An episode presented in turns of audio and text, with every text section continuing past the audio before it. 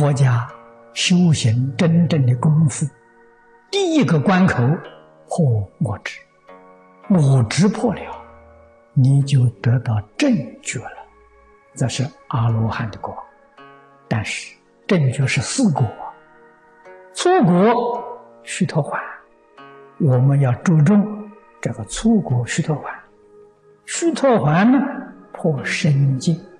不再有这个错误的见解了，把这个身看作是自己，把自己身看作我，这个见解叫身见。这一关不能突破，菩萨道你是一寸一分都入不进去，你在门外呀。所以我劝导大家，学佛第一个阶段最初方便，《楞严经》上讲的。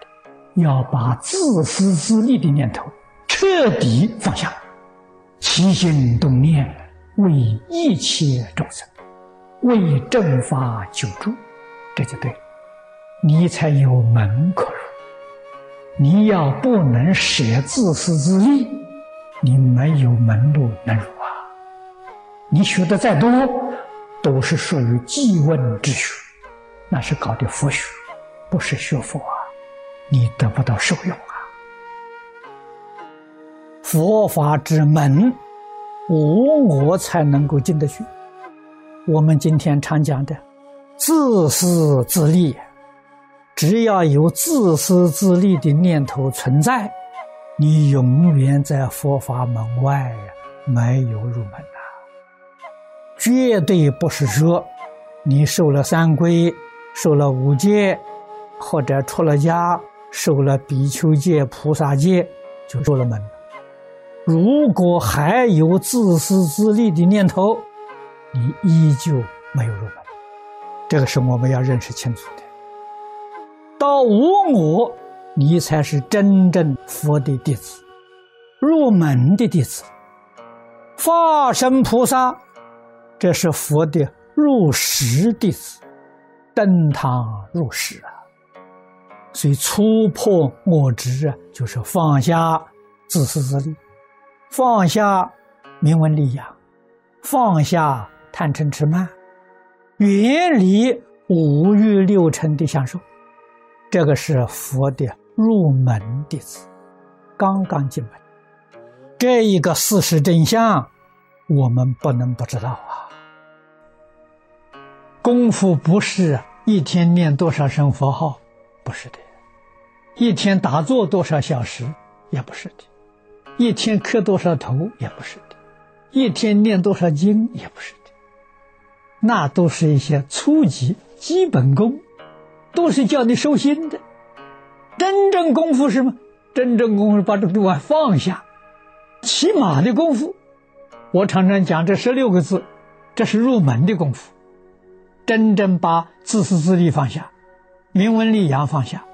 无欲六尘放下，贪嗔痴慢放下，你入门了，你才能入佛门。入佛门怎么样呢？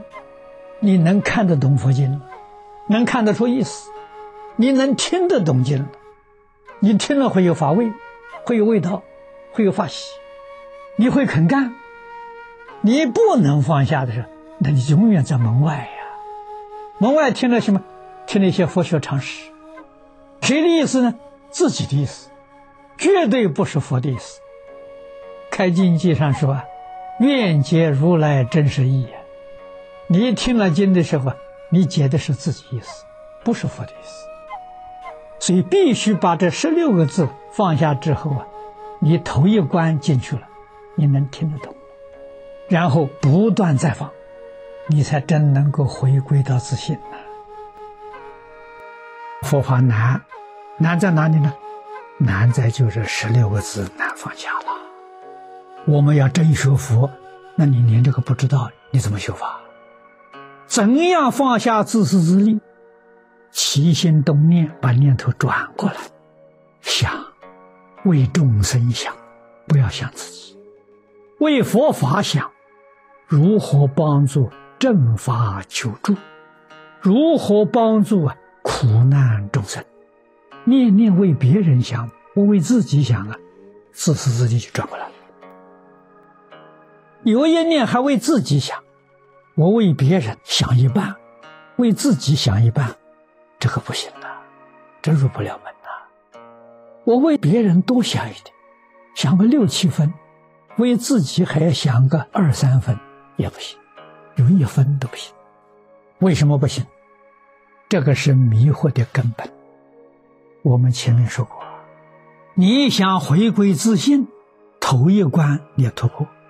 头一关就是身见，你把你这个身当做自己，你把你的妄想当做你的真心，错了。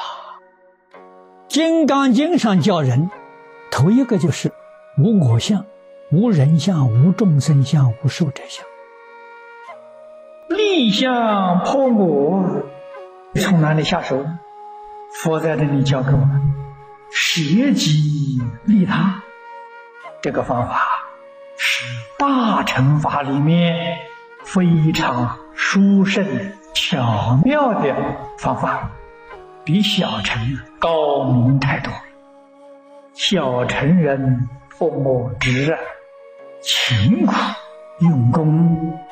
佛在经上举了个比喻，如断四十里之瀑流啊，瀑流瀑布。这个瀑布多大呢？四十里呀，我们还没见过，没见过这么大的瀑布。要想一下把它截断，叫这个水不流，诸位想想，这多么困难！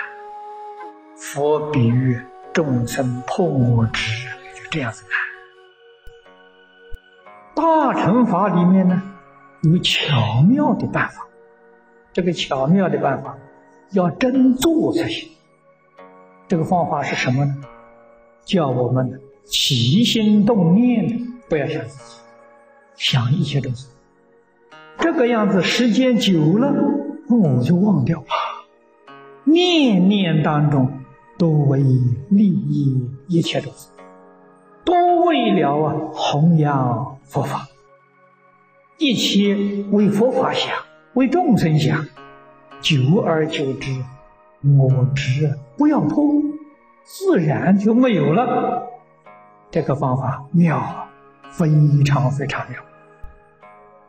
古人所讲，这个方法叫大而化之，把我们的心量扩大。自古以来，许多修学大乘的菩萨，用这个方法，在很短时间当中成就了。真正达到破四相的这样的功夫，舍己利他这个四个字，我们要牢牢的记住。菩萨所以能够破四相，成为化身大师，他们的秘诀就这四个字。如果真的把我忘掉了，把私忘掉了。起心动念，一切都是大公无私，念念都是为一切众生，自自然然与诸佛如来感应大交，一切如来啊，自自然然与天地鬼神其不思议的感应。今天我们感而不通，你要晓得。原因就是自私自利，不能够做到彻底的放下，彻底的牺牲奉献，不附带任何条件的，那是佛菩萨了。